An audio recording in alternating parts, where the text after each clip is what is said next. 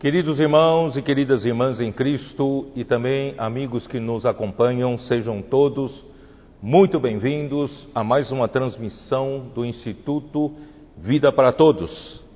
Dessa vez nós chegamos à mensagem de número 36, que será que é transmitida né, no dia 19 de dezembro de 2021.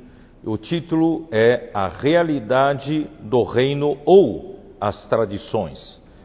A leitura da Bíblia é Mateus 15, versículo de 1 a 20. Lembrando a todos que hoje é o dia de domingo, dia do Senhor, vamos honrar o nosso Senhor com os nossos bens, lembrando de fazer as suas ofertas, seja para uh, missões no exterior, EAV é minha, estância é minha, e também para o Instituto IVPT, né, que dependem da, das suas ofertas para né, nós podermos servir melhor. E também lembrar das suas uh, necessidades da obra regional e também da sua igreja, né, da sua cidade. Deus então abençoe a todos né, e que a obra do Senhor possa avançar em todos os continentes. Muito bem, então nós chegamos à mensagem número 36 que vem né, seguindo, né, tem um contexto que eu vou falar rapidamente, né, no capítulo 10 de Mateus, nós lembramos que o Senhor, uh, no capítulo 9, no final do capítulo 9, ele diz que a, a seara é muito grande, mas os trabalhadores são poucos, pediu para os discípulos orarem ao Pai que mande trabalhadores, e no fim, eles foram enviados no capítulo 10 como doze apóstolos do Senhor e ele recomendou né, a postura, a atitude dos que são enviados pelo Senhor. Quem é enviado pelo Senhor, o Senhor é responsável por eles, não precisa se preocupar né, com o que falar, com o que fazer. É isso que nós estamos fazendo, aprendendo a fazer, seguindo a palavra que o Senhor tem dado a nós, com simplicidade e obediência. Os nossos comportores estão nas ruas, não precisam preparar o que falar, Deus tem posto palavra na boca deles, eles têm né, sido uh, úteis na mão do Senhor para abrir os corações das pessoas uh, que estão necessitadas e com o coração quebrantado e tem, graças a Deus, salvo muitas pessoas. E esse, né, uh, eu quero lembrar que, que o Senhor cuida de nós, Ele cuida daqueles que Ele envia. E no capítulo 11, o Senhor enfrenta uma situação que é João Batista manda perguntar se era ele o Cristo ou havia de esperar outro. Isso dá uma, uma grande decepção para o Senhor, né? alguém que foi tão usado pelo Senhor, né? sendo precursor né? do Messias e infelizmente quando ele introduziu o rei do reino dos céus, batizando-o, e ele testificou que o Pai do céu identificou que esse é o meu filho amado em quem me comprazo e ele deveria então terminar o seu ministério porque o que ele foi enviado para fazer ele já fez. No entanto, ele não terminou o seu ministério, continuou né, dando sequência e ele foi preso por Herodes e nós sabemos que, né, e no fim não teve um fim bom, que no, no, capítulo passado, da semana passada, nós vimos que ele foi decapitado, ele perdeu a cabeça. Então, infelizmente, né, não só Jesus aqui na terra, para estabelecer o reino dos céus, ele teve a oposição dos uh, líderes da religião judaica, né, e chegou no seu ápice no capítulo 12 no versículo 14, ele diz assim: Retirando-se, porém, os fariseus conspiravam contra ele sobre como lhe tirariam a vida. Quer dizer, não só não concordavam com o que Jesus pregava, eles já estavam conspirando para matar Jesus. E não só isso, ainda no final do capítulo 12, eles começaram a blasfemar né, seriamente contra o Espírito Santo, dizendo que ele, Jesus, uh, expulsava os demônios pelo Belzebu, o maioral né, dos demônios. Isso foi uma ofensa máxima né, contra o Espírito Santo. E né, chegando no capítulo uh, 13, então Jesus mostra que a, a obra de Deus não é como o homem imagina, né? fazer grandes obras, grandes templos suntuosos, né, ricos para demonstrar o poder da igreja, isso tudo não é obra de Deus. A obra de Deus é simplesmente semear a semente do reino.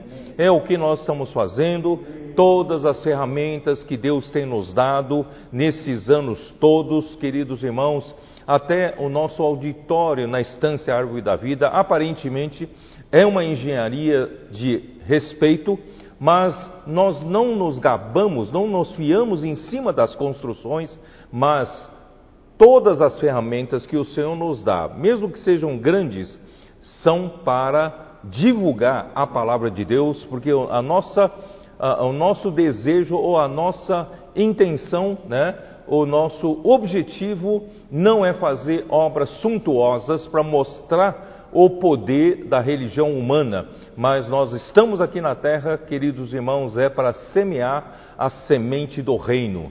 E a palavra do reino é aquela semente que tem que entrar nos corações das pessoas. Então, Mateus 13, Jesus deixa muito claro, né, se, os, se os religiosos uh, ju, ju, dos judeus queriam né, mostrar a, a, a, grandeza da obra do, do, da religião judaica, né, Jesus mostra que a obra de Deus é uma pequena sementinha e que nós devemos semear. Jesus veio para semear.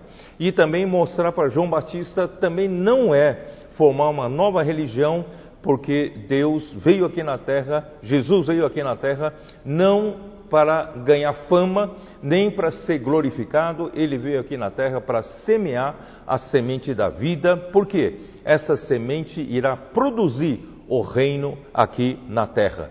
Então, hoje, a igreja é a mesma coisa, a nossa missão não é fazer obras grandiosas, humanamente falando, a nossa missão hoje é semear a semente da vida, a semente do reino. Por isso, graças a Deus, Deus teve tanta misericórdia de nós, ele então intensificou, ele, né, uh, vamos dizer, ele turbinou né, a comportagem dinâmica, também o Avança Jovem e também a rede de cuidados das mulheres, a rede de cuidado dos homens, né, e também o Avança Jovem, tanto jovens, adolescentes e crianças saindo para pregar Evangelho, isso só pode ser de Deus, não é coisa de homens. E também né, nós hoje temos Uh, temos a, a, rede, nós temos a comportagem por hora, por oportunidade, e hoje toda a igreja está saindo para pregar evangelho. Isso é algo inédito, estamos produzindo muitos contatos para a igreja cuidar, e isso está né, fazendo a igreja crescer e se multiplicar, mesmo em número, de uma maneira que nunca antes nós havíamos visto. E nós podemos logo, logo trabalhar nessas pessoas para que a igreja seja edificada e não só isso, nós queremos produzir um grupo de vencedores para juntos nós entrarmos no reino milenar e reinar com Cristo durante mil anos. Essa, né, é, é, essa é a nossa missão queremos introduzir o povo na boa terra de Canaã. Aí eu mostrei então a partir primeiro, da primeira parábola de Mateus 13, né, o, o Senhor começa a mostrar a aparência do reino dos céus. Quer dizer, a aparência do reino dos céus não somente tem o que é bom, mas também tem o outro lado. Né? Tem numa grande casa, diz Paulo em segunda epístola a Timóteo, capítulo 2, versículo 20, que numa grande casa não só tem né, vaso, utensílios de ouro e de prata, mas também tem de madeira e de barro. E alguns são vasos para honra, outros são vasos para desonra. Quer dizer, a aparência do reino dos céus, né, uh, nem tudo, né, to, nem toda aparência tem a realidade. Então nós gostaríamos muito que a igreja tivesse a realidade do reino dos céus e não só a aparência. Mas infelizmente, né, eh, a partir do século II, a igreja se degradou e hoje o Senhor está restaurando e nós estamos vivendo né, na consolidação da igreja em Filadélfia. E a igreja em Filadélfia prima por ter a realidade do reino dos céus. Nós devemos ter a realidade daquilo que pregamos, devemos ter a realidade daquilo que nós falamos. nas ruas, nós temos que viver. Né? Então, graças a Deus, Deus está procurando esses, mas infelizmente há aparência do reino dos céus hoje. Tem aparência de um cristão, mas pode não ter a realidade de um cristão. Tem aparência de uma igreja, pode não ter a realidade de uma igreja. Né? Tem aparência de uma obra cristã, pode não estar produzindo a obra de Deus. Então, nós, né, a partir de, da segunda parábola de Mateus 13, Jesus então nos alerta. Tomar cuidado, nem tudo que aparece, parece ser, é tem a realidade do reino dos céus.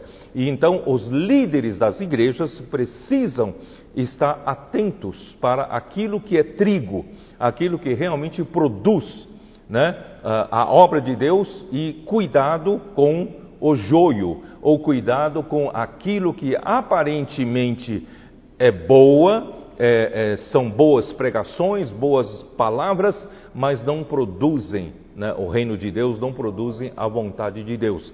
Então, assim, né, nós passa, passamos então para capítulo 14, e no capítulo 14 nós vimos a morte de João Batista, né, e, e como eu disse, né, se uh, ele perdeu a cabeça, ele, quando ele perdeu a função, porque ele insistiu da continuidade ao seu ministério, e como ele não tinha mais objetivo de servir, não tinha mais a meta, não tinha mais a missão certa, ele passou a ser conselheiro dos reis, como do rei Herodes, e fez o conselho uh, quanto à moralidade, né? e no fim ele foi morto pela, pelo próprio conselho moral que ele deu para Herodes. E também ali em 14 come, começa foi feita a primeira multiplicação dos pães. Isso mostra, queridos irmãos, que quando nós pregamos o Evangelho, nós, Jesus não só supre a palavra espiritual, mas ele também cuida do lado material. Né? Ele alimenta a multidão, e, mas sempre através de nós, através da igreja, através dos discípulos. Nós temos que ter algo para dar. Por isso, irmão, nós não podemos simplesmente dizer, entregar tudo para Deus, dizer, não, Deus é que faz tudo. Não, Deus faz tudo, mas ele precisa da sarça. Né? O fogo precisa da sarça. Quem vai, se Deus quer ir para a rua pregar evangelho para as pessoas, se a igreja não for para a rua, né, o fogo, se a sarça não for para a rua, o fogo não vai para a rua. Por isso, Deus precisa da nossa cooperação. Né? Então, é, a partir daí, mostra que ele alimenta a multidão, mostra que nosso rei, ele é, é Deus. Porque só Deus pode fazer esse tipo de milagre. Como pode cinco pães e dois peixes alimentar cinco mil homens e ainda não contando crianças e mulheres? É impossível. Então Jesus né, mostra que ele é Deus, ele é, ele tem a divindade e ele também mostra, né, na, na, ele andou sobre o mar e, e, fez Pedro andar sobre o mar pela fé. Né? Então são coisas que o homem não faz, são sobrenaturais, provando que Jesus é Deus, Jesus é Rei, tá?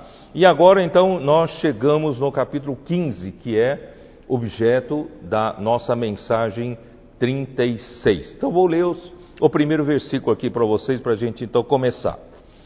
Então vieram de Jerusalém a Jesus alguns fariseus e escribas e perguntaram: Por que transgridem os teus discípulos a tradição dos anciãos, pois não lavam as, as mãos quando comem? É interessante que esses fariseus, que vinham como uma patrulha né, é, religiosa atrás de Jesus, fazendo oposição, e até conspiravam matar Jesus, Jesus então os rejeitou, os rejeitou.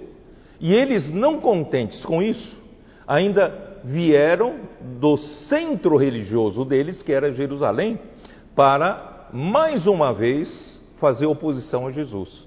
Quer dizer, já era uma coisa do passado, Jesus então já tinha rejeitado a eles, ele tinha partido, não é isso, para outro lado da Galileia, mas agora, né, aqui diz, os vieram de Jerusalém, muito interessante que fala, vieram de Jerusalém alguns fariseus e escribas e perguntaram a Jesus, quer dizer, vieram fazer né, inquisição, vieram inquirir a Jesus. Né? Então, uh, eu vou usar uma nota da versão restauração, vou ler para vocês, tá? Embora o Senhor tivesse abandonado os religiosos fanáticos que o rejeitavam, nem assim deixaram de perturbá-lo. Saíram de seu centro religioso, Jerusalém, e vieram até ele para criticá-lo. No entanto, a perturbação deles proporcionou-lhe outra oportunidade para revelar a verdade sobre a verdadeira limpeza. Né? É o que está escrito no versículo 10. E tendo convocado a multidão, lhes disse: Ouvi e entendei. Não é o que entra pela boca o que contamina o homem, mas o que sai da boca, isto sim contamina o homem. Versículo 15 também diz assim: é, então disse-lhe Pedro: Explica-nos a parábola. Jesus, porém, disse: Também vós não entendeis ainda?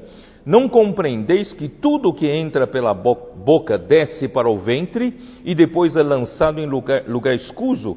Mas o que sai da boca vem do coração, e isso que contamina o homem, porque do coração procedem maus desígnios, homicídios, adultérios, prostituição, furtos, falso testemunho, blasfêmia, são estas coisas que contaminam o homem, mas o comer sem lavar as mãos não o contamina.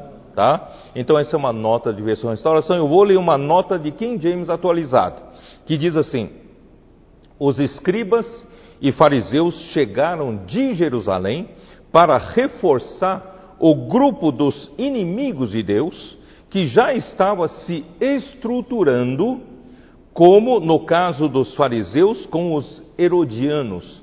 Está em Marcos 3,6, vamos dar uma olhada. Marcos 3,6. Retirando-se os fariseus, conspiravam logo com os herodianos contra ele em como lhe tiraria a vida. Então, para tirar, tentar tirar a vida de Jesus, os fariseus eles se aliaram aos herodianos. Então já estavam se estruturando para né, conseguir uh, praticar essa conspiração, matar Jesus. E também está em Mateus 12, versículo 14, dá uma olhada. 12, 14 que diz assim: Retirando-se, porém, os fariseus conspiravam contra ele sobre como lhe tirariam a vida. Quer dizer, já havia, já estavam bolando um plano, já estavam se estruturando uma oposição, tá? Só para vocês entenderem. Ainda estou dentro da nota de King James atualizada. Mais tarde, até os ah, mais tarde, até os saduceus, tradicionalmente rivais dos fariseus, se juntaram aos perseguidores do Senhor. Isso está em Mateus 16, 6. Dá uma olhada. 16, 6. E Jesus lhes disse: Vede e acautelai-vos do fermento dos fariseus e dos saduceus. Então, aqui começa a estruturar uma oposição, segundo King James atualizada, que, que, é, que é formada de eh, fariseus, dos herodianos e também dos saduceus, tá? E os discípulos de Jesus eram acusados de transgredir a tradição dos anciãos, né? E de não lavarem as mãos antes de comer, versículo 2, eu li para vocês, versículo 2, né? Então vamos ver que são, que é essa tradição, né? de onde veio essa tradição dos anciãos e qual onde se posiciona. Então eu vou ler mais uma nota de King James atualizada, tá bom? Que diz assim: A tradição dos anciãos era a interpretação oral e escrita da lei de Moisés. Então entendam bem, são os rabinos que de tempos em tempos, vão seguindo e vão interpretando a lei de Moisés, e eles vão juntando essas interpretações e formam a tradição. Vocês estão entendendo, né? Então, essa é a tradição.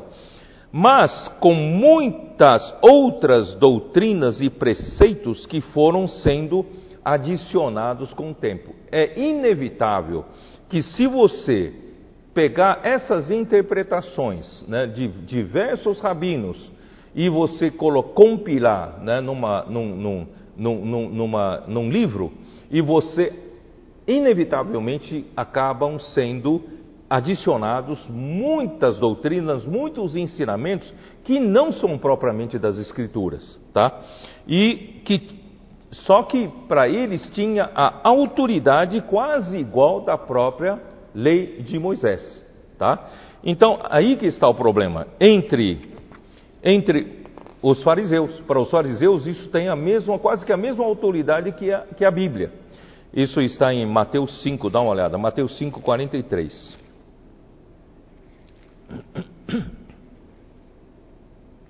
Que diz assim: Ouvistes que foi dito, amarás o teu próximo e odiarás o teu inimigo.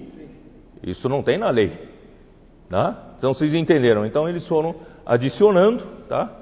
E, e, e então Jesus então considera que o que eles consideram, os fariseus consideram como lei. Todas essas orientações deram origem mais tarde, no ano 200 depois de Cristo, ano Domino, a Mishnah. O que, que é Mishnah? É a parte mais importante do Talmud, né, que é a fonte da lei judaica. Tá? O que, que é a Torá? A Torá escrita é a lei de Moisés, é o Pentateuco, Torá escrita. Só que ao longo dos séculos, ao longo dos anos, vêm as interpretações e também vêm né, as jurisprudências. Na hora de aplicar a lei né, em determinadas situações que a lei não consegue especificar, então eles né, os, os, líderes juda, judaicos aplicam a lei e aquilo, fazem daquilo jurisprudências. E essas jurisprudências vão se juntando como o Talmud. Talmud tá? E essa é a fonte da lei judaica. O legalismo, ainda estou dentro da nota, tá? O legalismo e o volume de pequenos preceitos haviam crescido tanto que a simples tradição por motivos higiênicos, de se lavar as mãos antes das refeições, tornou-se um ritual de purificação para afastar a mínima possibilidade de um judeu ter sido contaminado pela poeira vinda de algum pagão. Veja só, não é somente uma coisa higiênica, mas uma coisa que eles temem de se contaminar dos pagãos que eram considerados como porcos e cães. Né?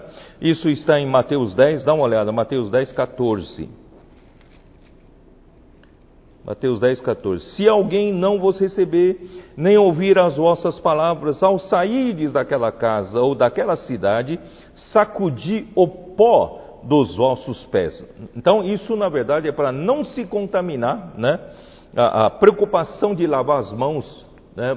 Por, por, nos nossos dias, é para não, né, para a gente não se contaminar com bactérias, com sujeiras, né? Mas para eles é, é, é, tem um motivo, tem um motivo religioso, que é não se contaminar com a poeira vinda, né, dos pagãos, dos gentios, tá? É, então vocês veem que até esses preceitos, na verdade, são puramente higiênicos, certo? E se tornou um preceito religioso né, de purificação, de, de, de, de, ritual de purificação. Bom, os discípulos de Jesus não seguiam a tradição, sabe por quê? Porque eles seguiam de maneira orgânica o próprio rei, do reino dos céus. Hoje, a igreja segue o Espírito, que nunca conflita com a Bíblia, é ou não é? Quando nós seguimos o Espírito, nunca conflita com a Bíblia. Pelo contrário, né? o Espírito realiza a vontade de Deus. É o que nós temos provado né, nesse tempo todo que nós estamos vivendo a vida da igreja. Então, aí Jesus, versículo 3: Ele, porém, lhes respondeu: Por que transgredis vós também o mandamento de Deus por causa da vossa tradição? Né? É, por quê? Porque Deus ordenou honra a teu pai e a tua mãe quem maldisser a seu pai e a sua mãe, seja punido de morte. Mas vós dizeis: se alguém disser a seu pai ou a sua mãe, é oferta ao Senhor aquilo que poderias aproveitar de mim, esse jamais honrará a seu pai, a sua mãe. E assim invalidastes a palavra de Deus por causa da vossa tradição. Hipócritas!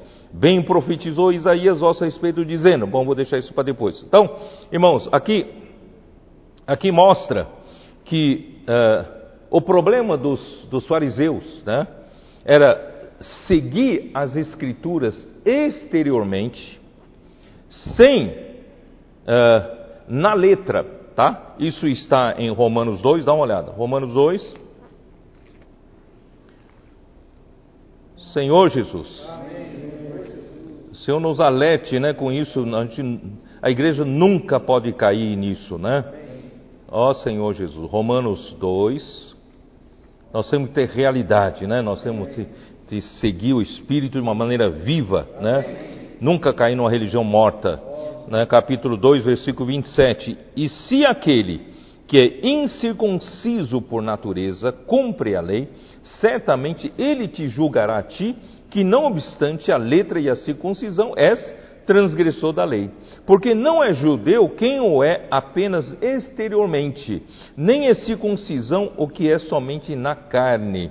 Porque judeu é aquele que o é interiormente, e a circuncisão a que é do coração no espírito, não segundo a letra, cujo louvor não procede de homens, mas de Deus. Então não, não é, nós não seguimos preceitos de letras. Infelizmente, né, mesmo entre os cristãos, tem, às vezes tem seguido né, a Bíblia na letra, não e, e, e, e, dessa forma nós desviamos com a intenção original de Deus. Aí resulta numa religião sem vida e sem a presença de Deus. Os judeus examinavam as escrituras, e vocês sabem onde está, em João capítulo 5, versículo 39 e 40, dá uma olhada. João 5, 39, né? Examinais as escrituras, porque julgais ter nelas a vida eterna, e são elas mesmas que testificam de mim. Contudo, não quereis vir a mim para teres vida. Quer dizer, Jesus era a, a pessoa que a Bíblia testifica. Agora, os judeus foram tanto na letra que não perceberam que o próprio Messias, próprio Jesus, né, que as Escrituras testificam, né, estava na, diante deles. Eles não vão para Jesus, rejeitavam Jesus, conspiravam matar Jesus e não querem ir até Jesus para ter vida. Irmãos, infelizmente, hoje pode ocorrer o mesmo com a igreja. Nós, às vezes, o Senhor está nos oferecendo vida através do Espírito e nós queremos seguir a letra, seguimos né, os preceitos mortos. Então, né, os judeus examinavam as Escrituras para obter a vida eterna, porém não querem ir até ao Rei para ter vida. E 2 Coríntios 3, 6, dá uma olhada. 2 Coríntios 3, 6.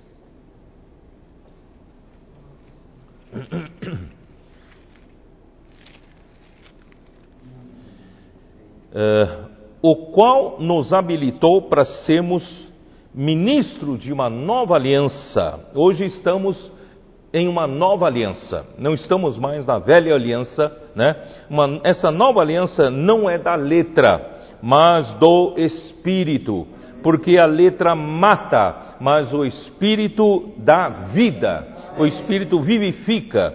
Por isso, irmãos, não vamos seguir né, a letra, né? vamos seguir o Espírito. Nós temos a palavra, graças a Deus, que são nossos trilhos, mas nós temos a força motriz né, que vem do Espírito. O Espírito que nos dá a direção e nunca conflita com a própria Bíblia. Ó Senhor Jesus. E aqui, falando em honrar os pais, vamos voltar lá né, para Mateus 15.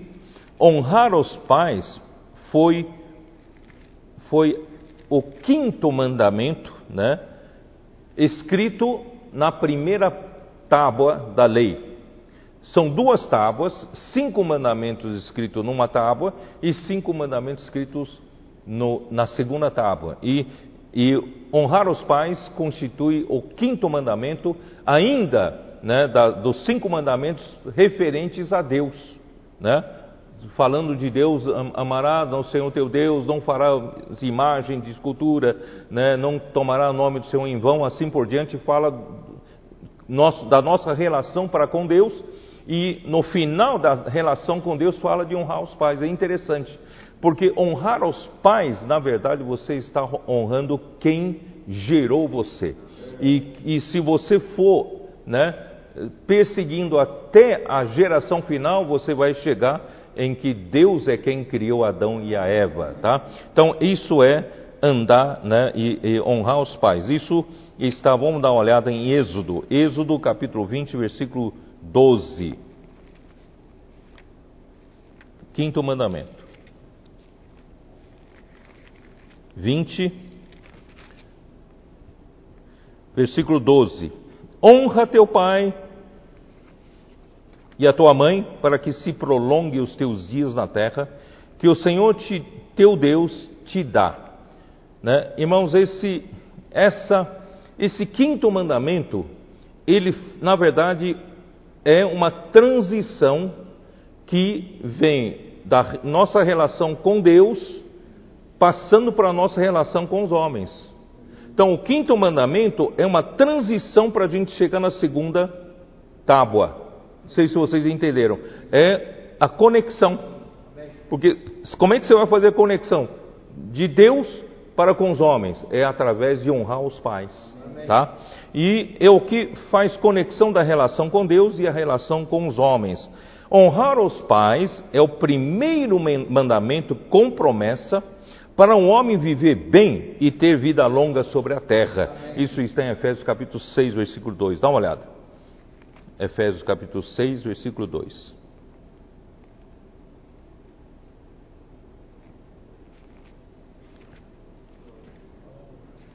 Honra teu pai e a tua mãe, que é o primeiro mandamento com promessa, para que te vá bem e sejas de longa vida sobre a terra. Irmãos, uh, não tem não tem nenhuma argumentação contra alguém não honrar seus pais. Nós devemos, isso é mandamento de Deus, nós devemos honrar os nossos pais. Alguns falam, ah, meu pai nunca me, não me tratou bem, não me criou bem, até me abandonou tal. Mas não importa, não importa, você precisa aprender a ser simples, né? O Senhor falou, você obedece, tá? Honre teu pai, honre a tua mãe, você nunca vai se arrepender. Nunca vai se arrepender porque a bênção vem para você, né? Então não só a bênção de longevidade, de longa vida, mas tudo vai bem para você na sua vida. Portanto, eu nunca vi alguém que realmente honra os pais, né, terem prejuízo aqui na terra, ser prejudicado de alguma forma. Por isso, isso independe de, de como são seus pais, se trataram bem você, não. Você precisa honrar os seus pais. Esse é o mandamento de Deus e nós vamos ver que isso tem bênção, isso vai prosperar a sua vida. Mas eu queria explicar algumas coisas, né? Uh, não, isso não quer dizer que você vai fazer tudo o que eles mandam, você concorde com eles em tudo. Por exemplo, se eles, né, uh, se eles não concordarem, o que eles falam, o que eles mandam você fazer, não concordar com a palavra, não concordar com Deus, certo? Você não precisa concordar, você não precisa. Uh, honrar os pais não significa você fazer tudo o que eles mandam. Se o que eles mandam for né, contrário à direção de Deus, contrário à palavra de Deus, você não precisa concordar, não precisa fazer. No entanto, nunca por causa disso ter qualquer atitude de rebeldia. Isso é algo do coração. Vocês entenderam o que eu quero dizer? Vocês podem, por exemplo, se, se seu pai fala para você não crer em Jesus, certo? Você continua honrando a eles, mas você não pode obedecer nessa ordem, não crer em Jesus, certo? É, é isso que eu quero dizer para vocês. Então vocês não têm uma atitude de rebeldia, mas você vai dizer para o pai, dizer eu sim, Infelizmente, não posso concordar com você nisso, mas você continua sendo meu pai, continua respeitando você, honrando você como meu pai, mas eu não posso concordar, não posso seguir essa direção que você me deu. Vocês entenderam? Então, é uma coisa é não ter atitude de rebeldia, não se rebelar, né? mas você não precisa concordar com aquilo que for contrário à orientação de Deus, contrário à palavra de Deus, tá? Mas nunca faltar com respeito e honra, independente de como eles são e como eles se comportam, tá? Bom, eu quero fazer uma pequena aplicação também na igreja, tá? Eu vamos supor que eu, bom, eu vou melhor dar o um meu testemunho, embora já tenha dado, mas acho que nessa hora você vocês podem, isso pode ajudar vocês, né? Muito tempo atrás, quando, né, ainda nos, nos anos, começo dos anos 70, uh, ah, eu né, tive, uh, nós começamos a reunir um grupo de adolescentes lá em São Paulo, uh, a, a buscar o Senhor, nós queríamos começamos a ouvir, a invocar o Senhor, liberar o Espírito. Eh, a gente queria que ali derramasse o Senhor uma chuva de bênçãos, que a gente pudesse, né, o Senhor pudesse fazer um milagre ali entre nós, né, o Espírito pudesse descer ali sobre nós, derramar bênção, né, invocar o Senhor, o Senhor poder multiplicar. E o Senhor nos honrou. Ali, de repente, muitos jovens começaram a vir, não sabemos de onde, né, e encheu aquele antigo eh, local 1 né, de São Paulo.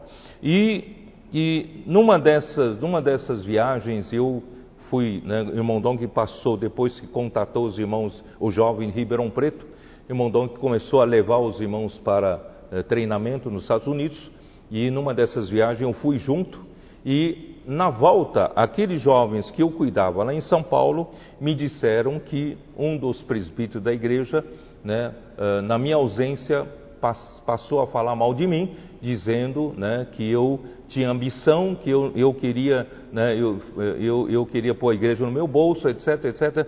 E, no, eles disseram para mim: Nós te conhecemos, vocês, você que nos serve, né, e nós conhecemos que você não é assim. Então o que, que você, você nos diz? É como se fosse, como se fosse você. Se você disser para a gente não não concordar com, com o presbítero, nós, nós vamos mostrar para ele que não concordamos com ele. Eu falei, não, a igreja é igreja, eu sou apenas um indivíduo.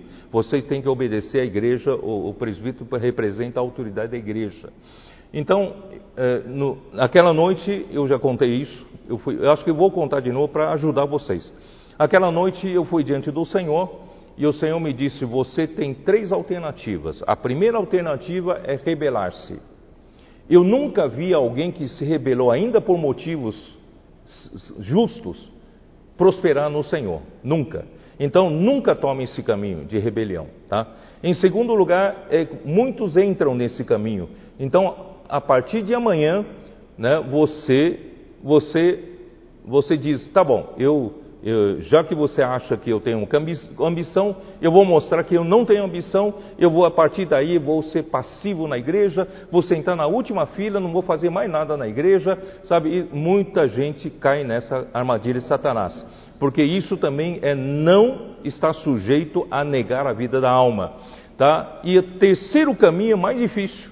Qual é o terceiro caminho? O terceiro caminho é você continuar tudo do jeito que está, você se sujeita àquele presbítero que, te, que falou mal de você, você se sujeita de coração, não argumenta com ele, você, é, né, você simplesmente né, honra ele, respeita ele, isso é mais difícil.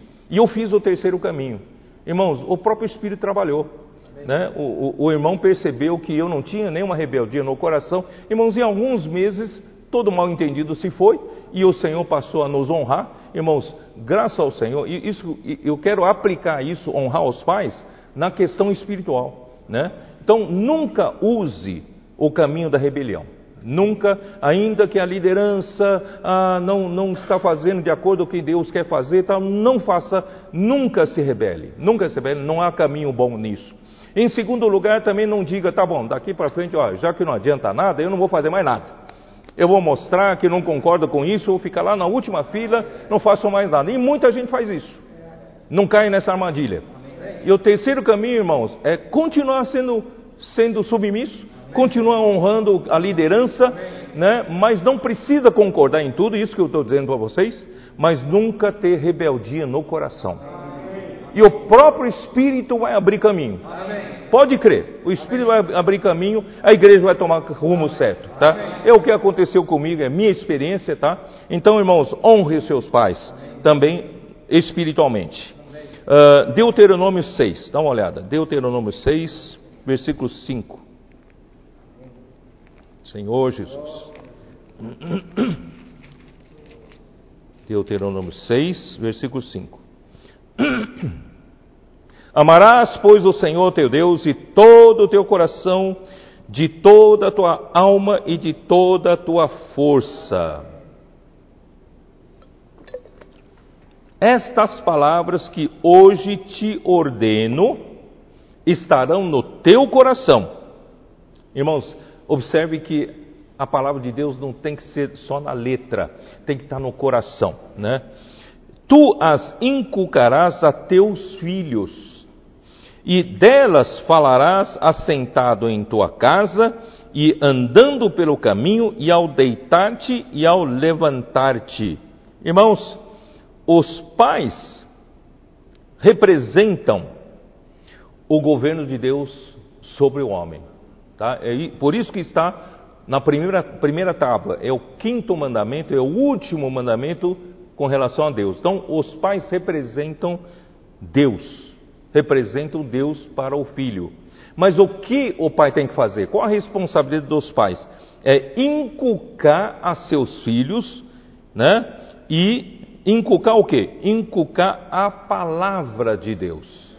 E falar a palavra de Deus assentado em casa, tá? Não deixa os filhos todo o tempo no, no videogame, não deixa o filho todo, né, passando o dia todo nas mídias sociais, na televisão, não é isso? Você precisa ter um tempo de você inculcar a palavra de Deus na sua casa a, aos seus filhos.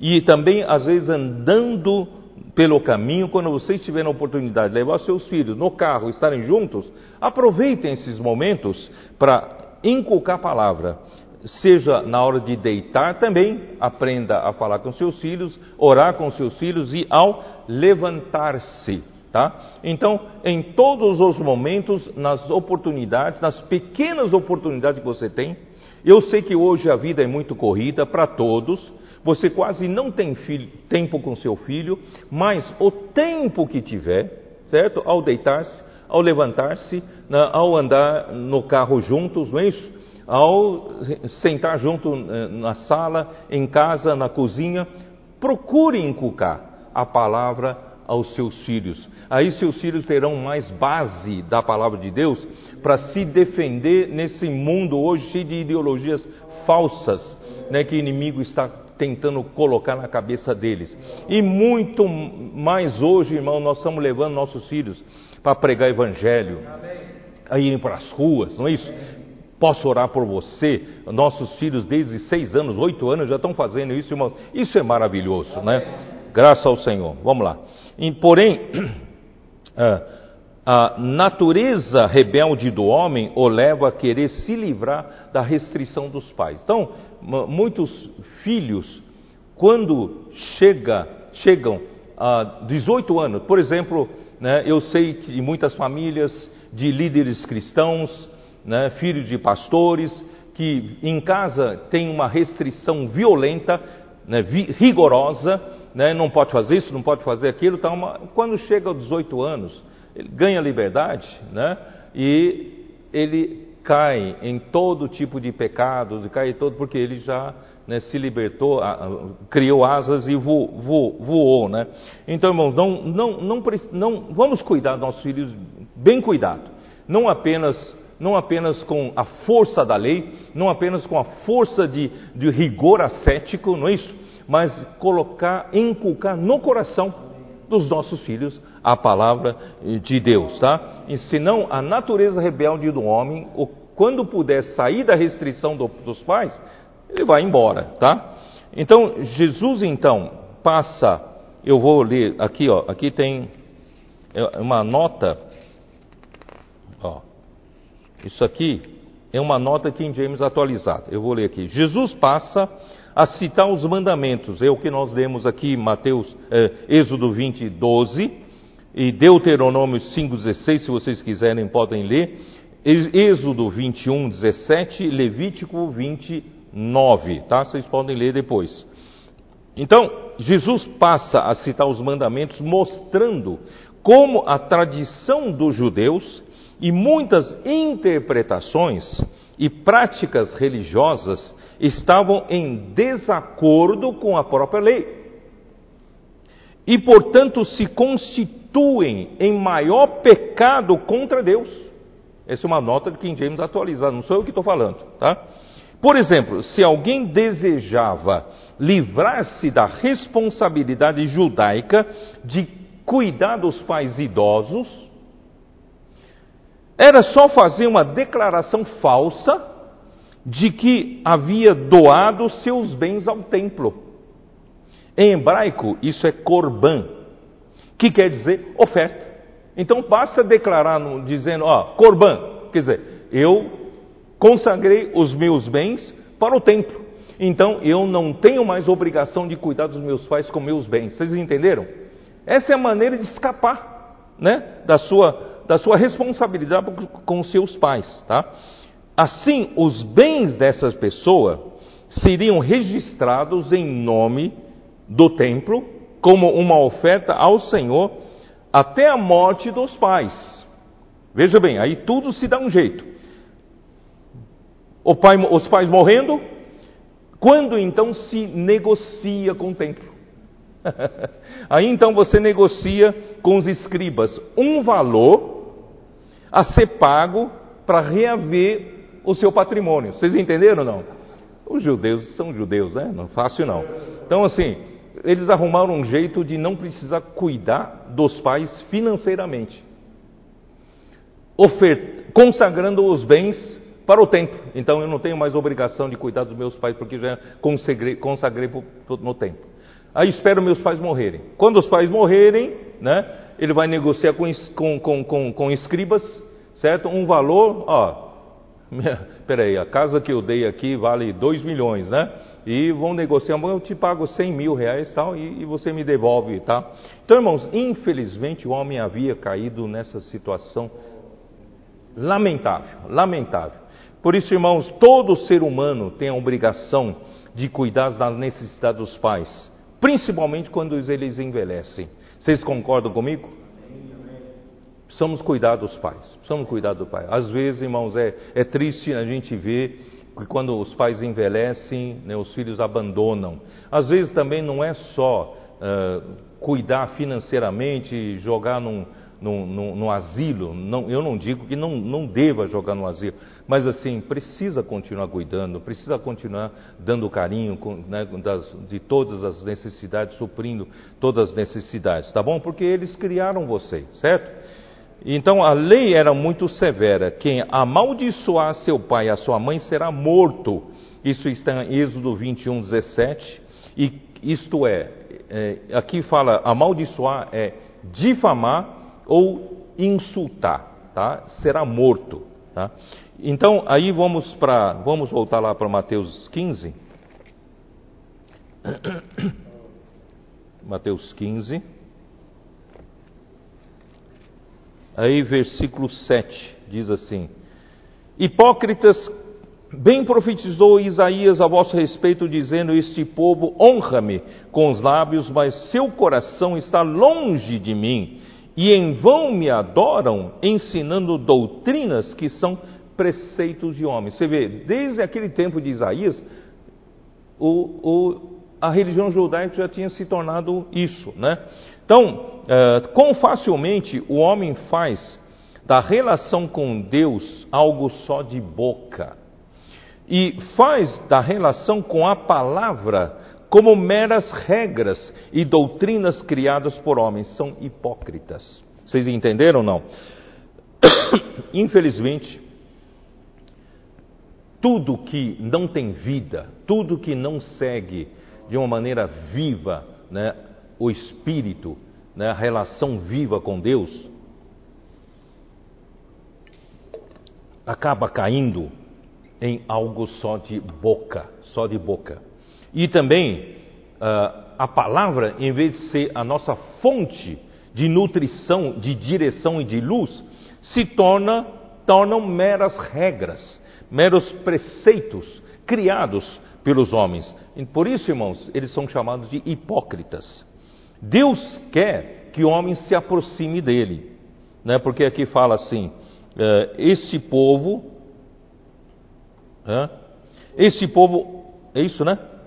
Esse povo honra-me com seus lábios e o seu coração está longe de mim. Quer dizer, Deus quer que o coração do homem esteja perto dele, próximo a ele. Irmãos, Deus não quer apenas a gente ficar falando de boca, né? Uh, glória a Deus, glória a Deus, eu te amo, tal, mas só de boca. O Senhor quer a nossa aproximação, nossa comunhão, nossa intimidade com Ele, a nossa dependência total, nosso amor absoluto, a consagração absoluta, vivendo como realmente como canais, como membros né, do corpo de Cristo, totalmente dirigido por Ele, tá?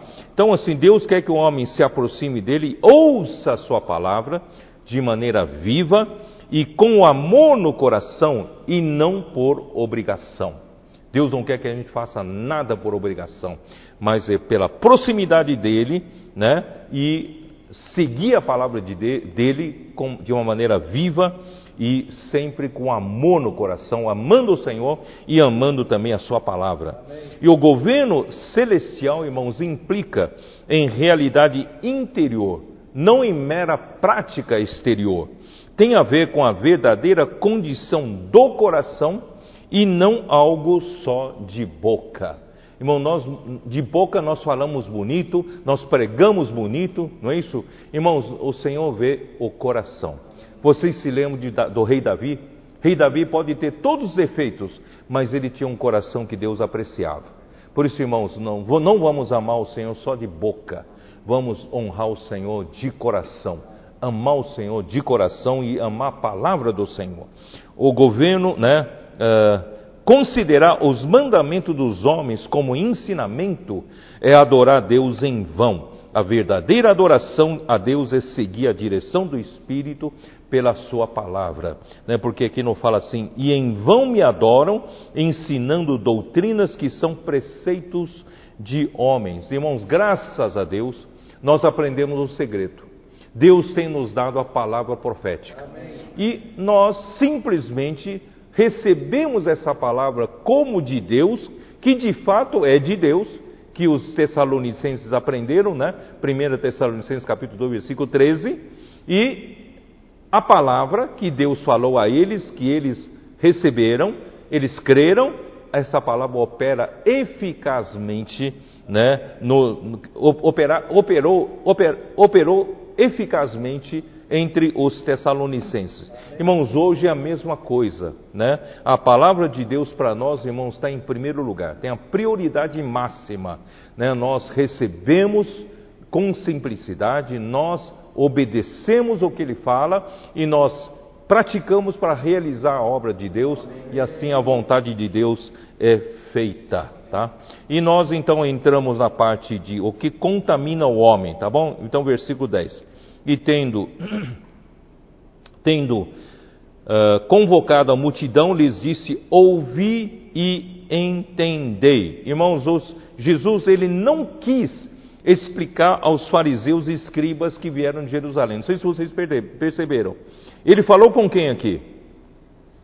Ele chamou a multidão. Vocês perceberam? Ele não se preocupou em falar para os fariseus, né, que vieram de Jerusalém. Ele convocou a multidão e falou: Ouvi e entendei. Ele faz questão que a multidão entenda. Irmãos, é isso que nós estamos fazendo. Nós estamos buscando nas ruas, certo? Pessoas que são a multidão. Jesus quer que essa multidão ouça a palavra e entenda, tá? Um, posso orar por você? Não. Tá bom. Então vamos seguir para outro. Posso orar por você? Tem um coração quebrantado, espírito contrito, orando, a pessoa se derrete, quebranta e recebe a palavra e depois entende a palavra. Irmãos, é isso. Nós estamos procurando essas pessoas. Naquele tempo, Jesus também já estava procurando. Aqueles que resistem a Ele, vamos deixar de lado. Né? Os, os escribas, os fariseus vieram de Jerusalém, vamos deixar de lado. Se, se, se não querem, não vamos forçar, mas vamos para quem quer. Tá? Aqui então diz: uh, não é o que entra pela boca. Uh, o que contamina o homem, mas o que sai da boca, isso sim contamina o homem. Né? Então aqui diz assim: os seus discípulos informaram-lhe que os fariseus se escandalizaram com a sua palavra. Isso está em versículo 12. Então aproximaram-se dele os discípulos disseram: Sabes que os fariseus, ouvindo a tua palavra, se escandalizaram? Né? Então, Jesus por isso que Jesus não quis falar com os fariseus. Jesus falou para os, a multidão. Então, por isso que Jesus respondeu assim, né? Ele, porém, respondeu: Toda planta que meu Pai Celestial não plantou será arrancada. Tá? Então, perdão, eles foram arrancados, os fariseus e os escribas, que tinham to, tiveram todas as oportunidades de serem introduzidos também no reino dos céus. Honestamente falando, Jesus não deu todas as oportunidades para eles? Eles que não quiseram. Se eles não quiseram, eles foram arrancados do reino dos céus, porque eles tinham a prioridade. Eles tinham, né, em primeiro lugar, Jesus veio para as ovelhas perdidas de Israel, da casa de Israel. E os líderes eram os primeiros a a receber essa oportunidade, né? mas eles não quiseram. Então, se eles não quiseram, serão arrancados do reino dos céus. Tá? Esse é o sentido. Então, por quê? Porque eles são o quê? Vamos dar uma olhada. Lucas, vocês conhecem, né? Lucas 18. Qual é a atitude deles? Lucas 18, versículo 9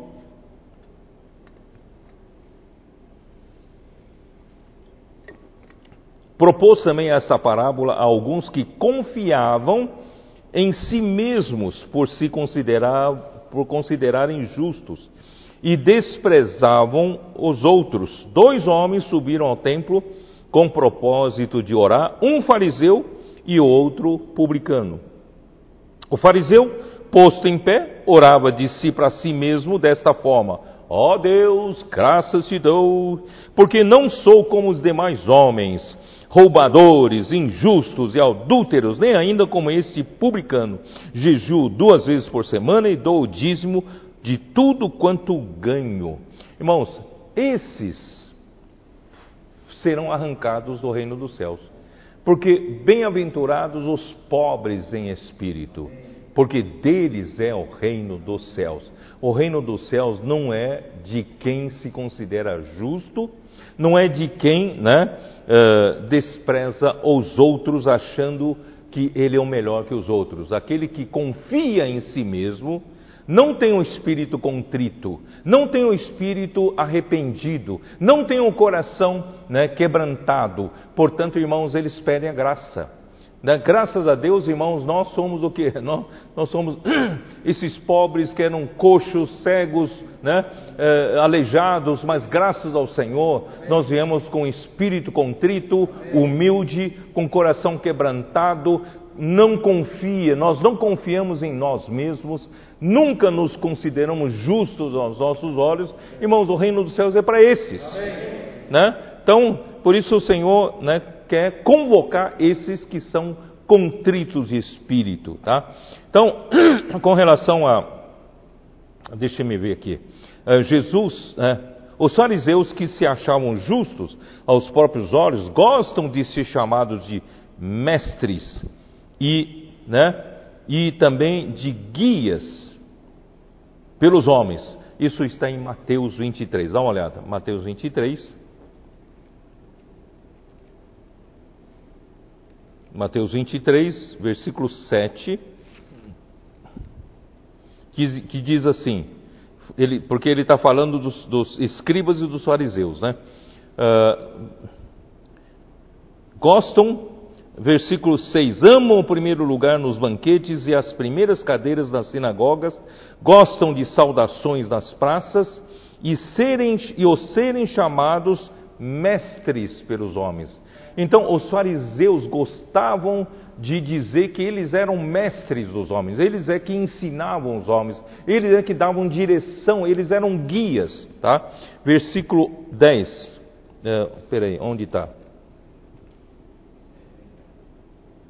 versículo 7 e versículo 10. Nem sereis chamados guias, porque um, um só é vosso guia, o Cristo. Então, os, os fariseus se faziam de mestres e também de guias, de guias, tá? Então vamos vamos voltar lá para Mateus 15.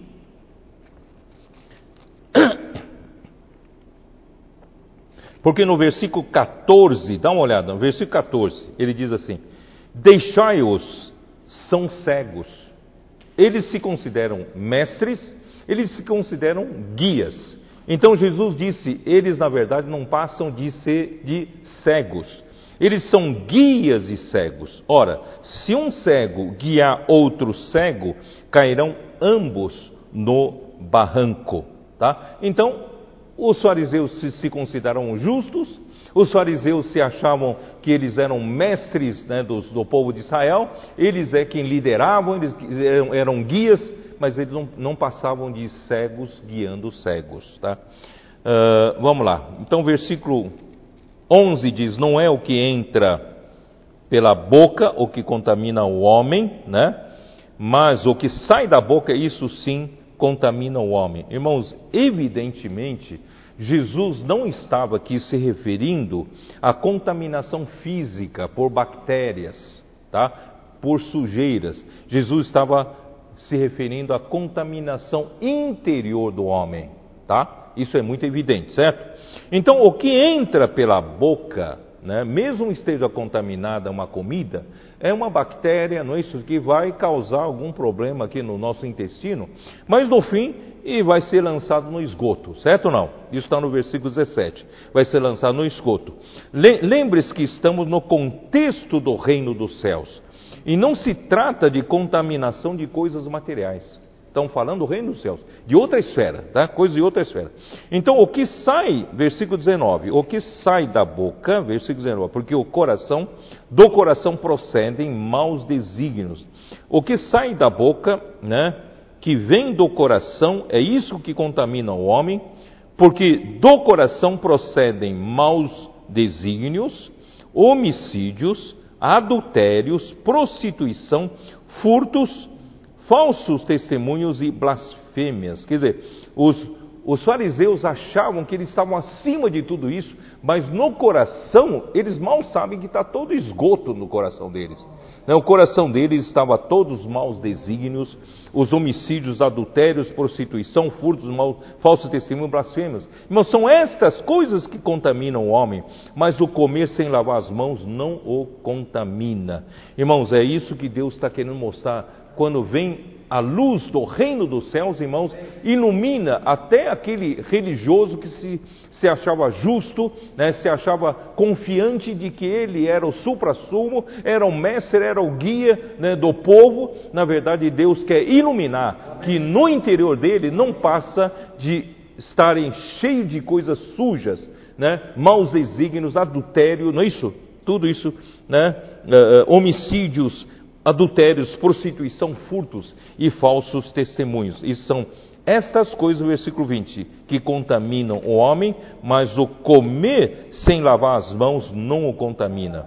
Os escribas e fariseus são cegos, né, que, vamos lá para Mateus 23 de novo, porque Mateus 23 é muito interessante, que fala só dos escribas e fariseus, né? Versículo 24. Mateus 23, versículo 24 guias cegos que coais o mosquito e engolis o camelo. Já pensou? Você coa o mosquito, engole o camelo, né? E, e uh, ai de vós, escribas e fariseus hipócritas, porque limpais o exterior do copo e do prato, você fica preocupado com a higiene né, do exterior, talvez com medo de contaminação do, dos pagãos, dos gentios, né? E, mas estes por dentro estão cheios de rapina e intemperança. Né? Essa é, in, e a versão King James atualizado fala assim: no interior estão cheios de hipocrisia e de iniquidade. Né? Então, irmãos, uh, por isso fala: fariseu cego limpa primeiro o interior do copo, para que também o seu exterior fique limpo. Limpe o seu coração, limpe o seu interior, né? Ai de vós, escribas e fariseus hipócritas, porque sois semelhantes aos sepulcros caiados. Sabe o que é sepulcro caiado? É um, é um túmulo, certo? Que você deixa bonitinho por fora, pintado. Caiado é que naquele tempo se pintava com cal por isso que é sepulcro caiado. Então, você deixa bonitinho do lado de fora, mas interiormente estão cheios de ossos e mortos e de toda imundícia. Irmãos, isso é a aparência do reino dos céus, né? Você você mostra uma fachada bonita para os outros, que você é justo, você é mestre, você prega bem a palavra, mas irmãos, se você não for humilde e deixar o Senhor limpar você o interior, o seu interior está cheio de ossos de mortos e de toda imundícia. Irmãos, homem não, não, não tem nada para se vangloriar. Nós precisamos é nos humilhar na presença do Senhor.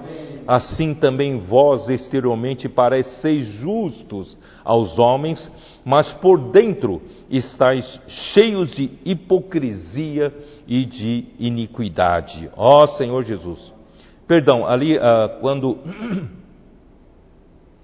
o 20, no 25 no 25, perdão, no final do 25, quando estão cheios de rapina e de intemperança, em King James atualizado traduz para cheios de avareza e cobiça, cheio de avareza e cobiça, tá? Então, irmãos, a igreja hoje é a realidade do reino dos céus. E não mera aparência. Nós não podemos, irmão, manter apenas a fachada. Nós temos que ter realidade. Por isso, Bem-aventurados os pobres em espírito, porque deles serão o reino de, dos céus. O reino dos céus pertence aos que são pobres em espírito. E, e Isaías 57, 15, não vou ler, vou repetir. É, aos pobres, né, é, aos, os pobres de espírito, é, aos pobres de espírito contrito e humilde, com coração quebrantado e arrependido, né? A eles é o reino dos céus. E também Isaías 66, 2, nós sabemos quase de có, e aos de espírito humilde e arrependido e que dedicam o seu amor reverente à palavra de Deus. Irmãos, esses, a esses pertence o reino dos céus. Portanto, irmãos, em lugar da gente manter uma fachada de pessoas íntegras, pessoas como Jó, né? Perfeitas, Irmãos, mas por dentro está cheio de ossos de mortos, né? E cheio de imundícia. Irmão, não adianta, um dia tudo vai né, vir à luz. E, e melhor hoje, irmãos, a gente se humilhar, se arrepender, não é isso? ter um coração correto, humilde, chegar até o Senhor, para o Senhor nos justificar, para o Senhor nos dar vida, o Senhor poder nos dar toda a realidade do reino dos céus. E assim, irmãos, nós não estaremos enganando a nós mesmos e muito menos enganando aos outros, né? Que para que a realidade do reino dos céus aconteça no nosso meio para trazer o reino de Deus um dia mais cedo. Tá? Então, queridos irmãos, nós estamos terminando o ano com esta mensagem. A próxima mensagem já será em janeiro, tá? Então Deus abençoe a todos. As duas semanas que faltam, né, uh, que não terá uh, mensagem, queridos irmãos, nós temos muitas mensagens para ruminar, não é isso? nós podemos, irmãos, ainda pegar várias mensagens, vamos ruminar, vamos entrar né, eh, bem nessa palavra, para que a gente realmente termine 2021 cheios da realidade do reino dos céus. Que Deus abençoe a todos. Amém.